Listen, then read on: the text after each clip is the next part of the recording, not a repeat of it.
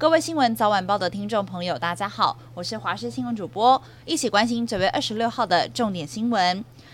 屏东明阳国际科技大火造成严重伤亡，针对厂区内为何可以堆放超过三十倍的危险化学物料，屏东县府表示，因为明阳向经济部登记的是一般工厂，也就是稽查的范围是厂区内的消防设施，对于厂内的囤放物并非稽查范围，而经济部表示相关公安是县府全责，因此被质疑中央跟地方互踢皮球。不过经济部长王美华否认。表示地方跟政府都是密切合作，接下来会成立共同稽查平台。而明扬的这场大火也传出第一时间警报声是有响的，但是被人关掉，甚至没有及时疏散。对此，明扬国际的董事长出面驳斥，强调主管们是相当尽责，都有投入救援工作，还为此有人罹难。对于是否有人蓄意关掉警报，将会启动调查。不过现在明扬被勒令无限期停工，每个月损失三亿元左右，员工该何去何从？他们表示一切会妥善安排。而针对受伤罹难的员工，已经将将五亿元存入专户，会展现诚意，从优抚恤。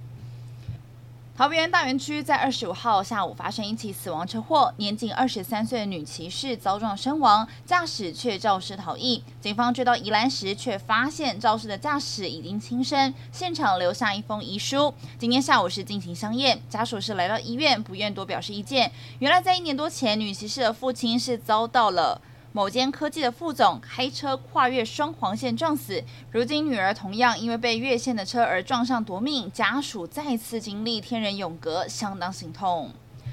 新竹市长高虹安在担任立法委员任内涉嫌诈领助理费新台币四十六万三十元。昨天下午，三位前助理干部黄慧文、陈焕宇以及陈玉凯已经认罪。法界人士认为，高虹安已经失去了侦查和审理阶段自白认罪的减刑机会。如果最终法院判决有罪，犯罪所得也会超过情节轻微标准，至少面临七年以上的有期徒刑。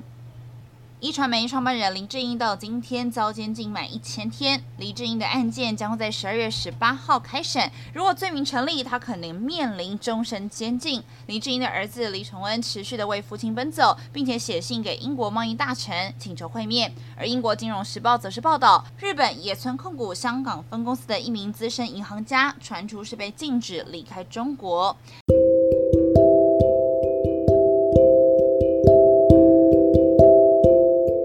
以上就是这节重点新闻，感谢您的收听，我们再会。